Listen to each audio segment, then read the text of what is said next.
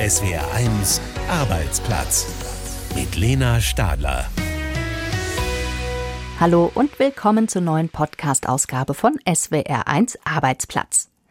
An den Flughäfen fehlt es an Personal, am Gepäckband, bei der Sicherheitskontrolle, bei der Abfertigung. Das hat die Schlagzeilen bestimmt diese Woche, denn der Personalmangel an den Flughäfen ist so schlimm, dass sich sogar die Politik eingeschaltet hat und jetzt Fachkräfte aus dem Ausland schnell angeworben werden sollen. Dass es aber nicht nur am Boden, sondern auch in der Luft an Personal fehlt, ist dabei ein bisschen untergegangen. Aber tatsächlich sind auch Piloten bei manchen Airlines zurzeit Mangelware, die Folge einer allzu kurzsichtigen Personalpolitik während der Corona Corona-Pandemie. Unsere Reporterin hat einen Piloten getroffen und mit der Gewerkschaft Cockpit gesprochen. Im Interview mit der Professorin Jutta Rump bespreche ich dann, welche Auswirkungen der Personalmangel in allen Bereichen, also nicht nur in der Luftfahrt, sondern in allen Branchen schon in ein paar Jahren auf unser Leben haben könnte und welche Lösungen es auch gibt. Außerdem in der Sendung die Geschichte eines Tierarztes, der seine Praxis an eine Klinikkette verkauft hat und Tipps von unserem Karrierecoach. Gute Nerven braucht zurzeit wer in den Urlaub fliegen möchte. Wegen fehlender Mitarbeiterinnen und Mitarbeitern an den Flughäfen kommt es zu Verspätungen beim Einchecken, bei der Sicherheitskontrolle oder bei der Gepäckausgabe. Aber nicht nur am Boden fehlt eben Personal, auch in der Kabine und im Cockpit. Während der Corona-Pandemie haben die Airlines versucht zu sparen und ihren Beschäftigten sogar Prämien gezahlt, damit sie gehen. Jetzt würde dieses Personal aber dringend gebraucht. Unsere Reporterin Tamara Land hat einen Piloten getroffen, der viel Geld dafür bekommt, dass er mitten in diesem Chaos-Sommer die Lufthansa verlässt. Carsten sitzt in seinem Garten in Taunusstein vor den Toren Frankfurts. Die Sonne geht gerade unter, ein Mähroboter dreht seine Runden. Vier Wochen noch, dann wird der drahtige Mann mit dem grauen Dreitagebart die Lufthansa verlassen, nach 35 Jahren. Dieses Ende kommt immer und irgendwann mal muss man aus dem Beruf ausscheiden und ich muss sagen, bei einem Spaß, Freude, die ich mit diesem Beruf hatte, ist es jetzt gut so, wie es ist. Carstens letzter Flug liegt mehr als zwei Jahre zurück. Er ist geschult auf den A380, das größte Passagierflugzeug der Welt.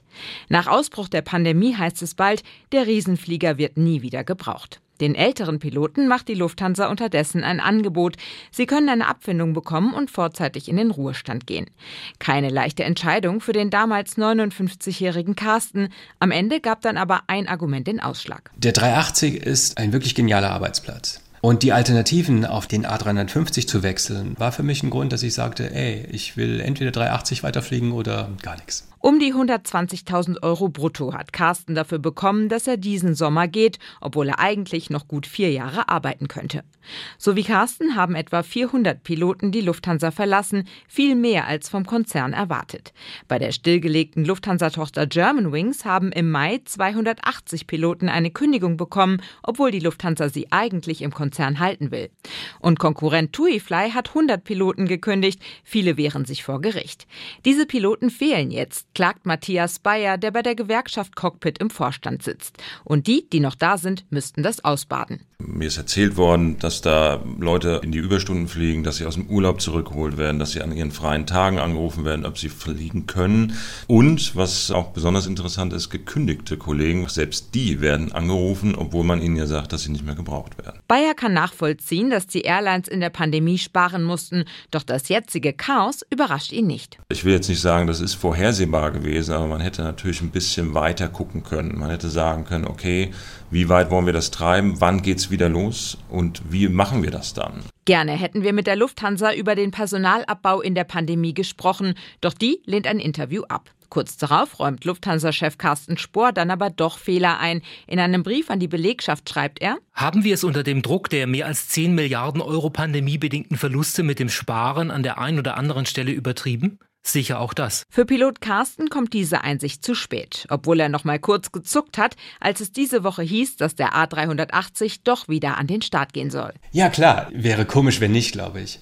Nur ich habe dann diesen Abschied zweimal durchlaufen und ich weiß nicht, ob man das unbedingt braucht. Ich bin jetzt ganz froh darum, eigentlich damit abgeschlossen zu haben.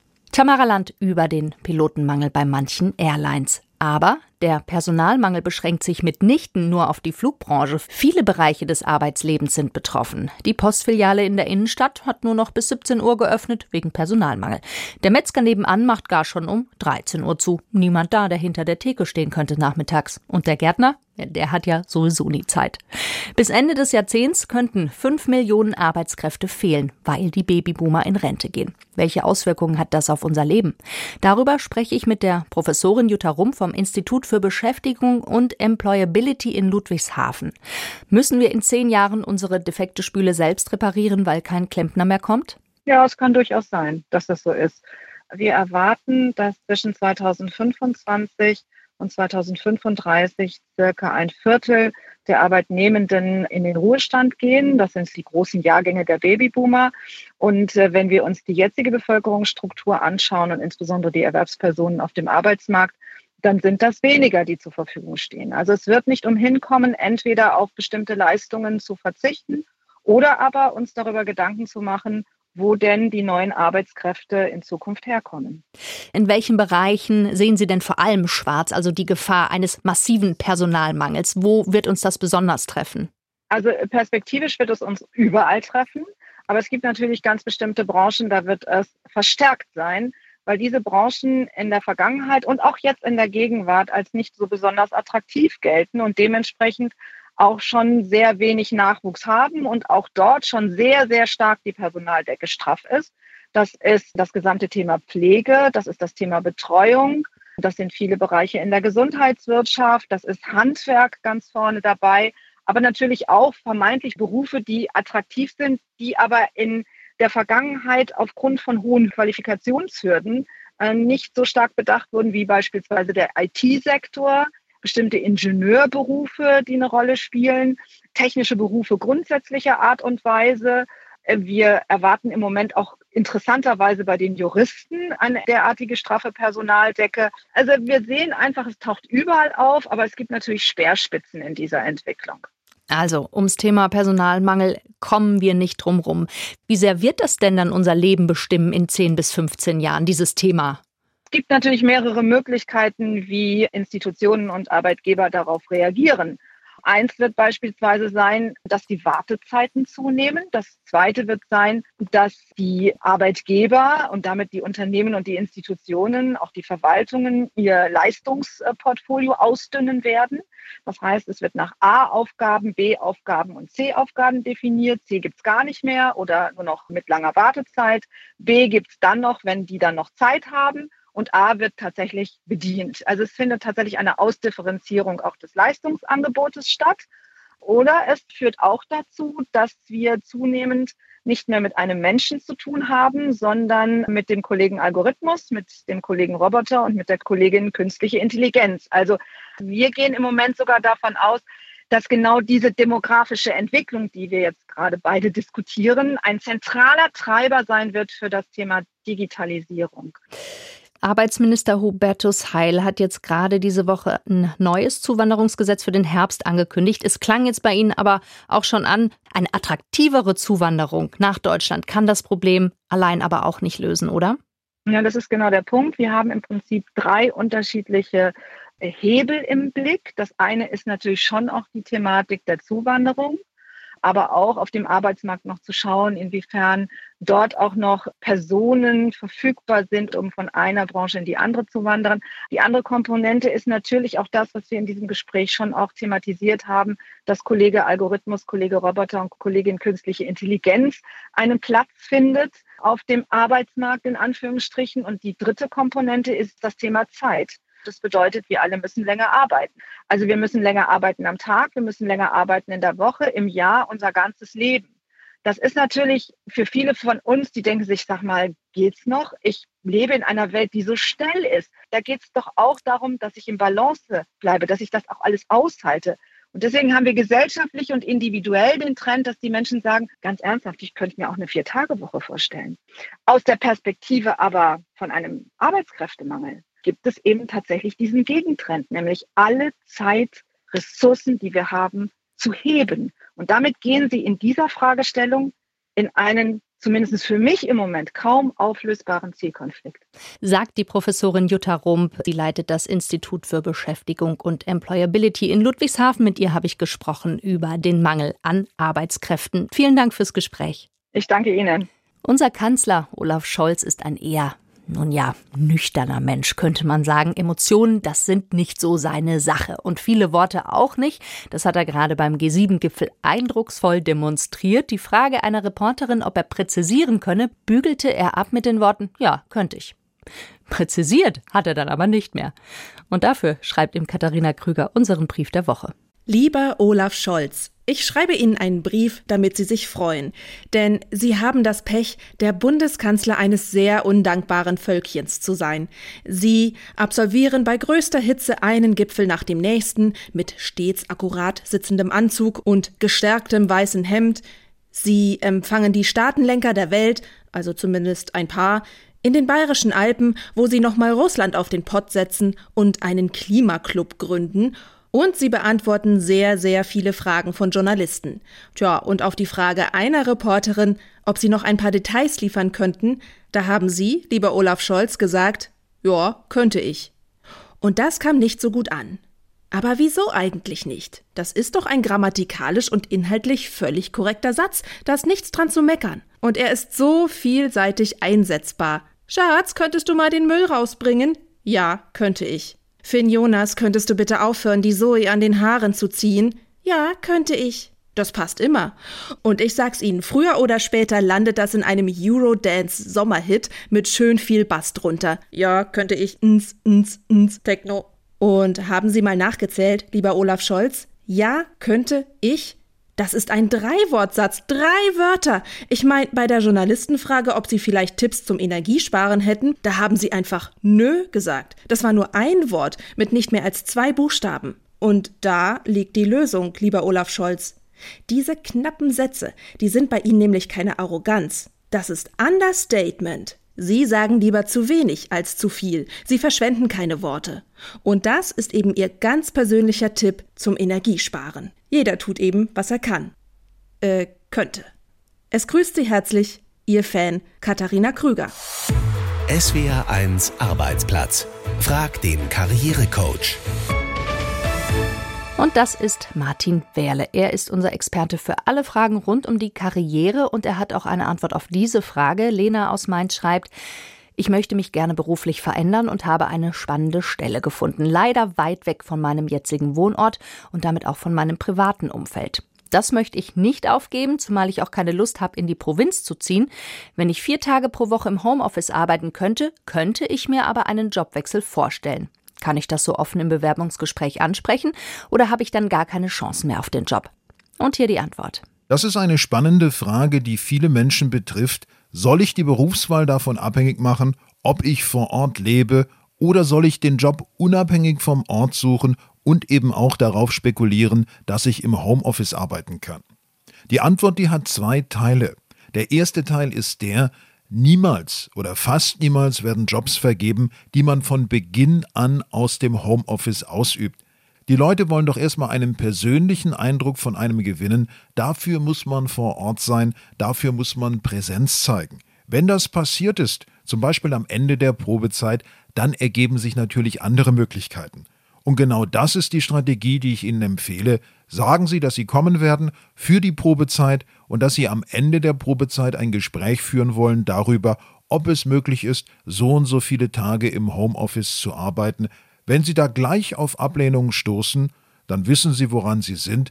Falls die wirklich interessiert sind an Ihnen, kann es sein, dass die Tür grundsätzlich offen bleibt und in diesem Fall, da sollten Sie den Job annehmen. Und wir kommen noch zur Frage von Maja aus Freiburg. Ich bin Studentin und sammle gerade erste Berufserfahrungen in einem Unternehmen. Kürzlich hat mich ein sehr erfahrener Kollege gegenüber seinem Chef für einen Fehler verantwortlich gemacht, den er selbst begangen hat. Ich wollte ihn nicht bloßstellen und habe den Fehler auf meine Kappe genommen. Mir geht's damit aber schlecht und ich fühle mich nicht korrekt behandelt. Wie soll ich reagieren, wenn sich das nochmal wiederholt? Wissen Sie, wenn der Kollege den Fehler Ihnen in die Schuhe schiebt, dann ist das einfach nicht in Ordnung.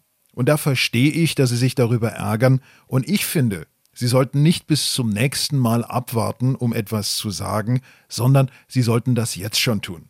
Es war gut, dass Sie das nicht in Gegenwart des Vorgesetzten getan haben, aber jetzt gehen Sie doch mal bitte auf den Kollegen zu und sagen ihm genau das, was Sie empfinden. Zum Beispiel, du, du hast gesagt, dass ich einen Fehler begangen hätte, aber das war doch so, dass dir das passiert ist. Mich hat das verletzt in der Situation, weil ich blöd dastand, und ich möchte mit dir klären, dass sowas künftig bitte nicht mehr passiert.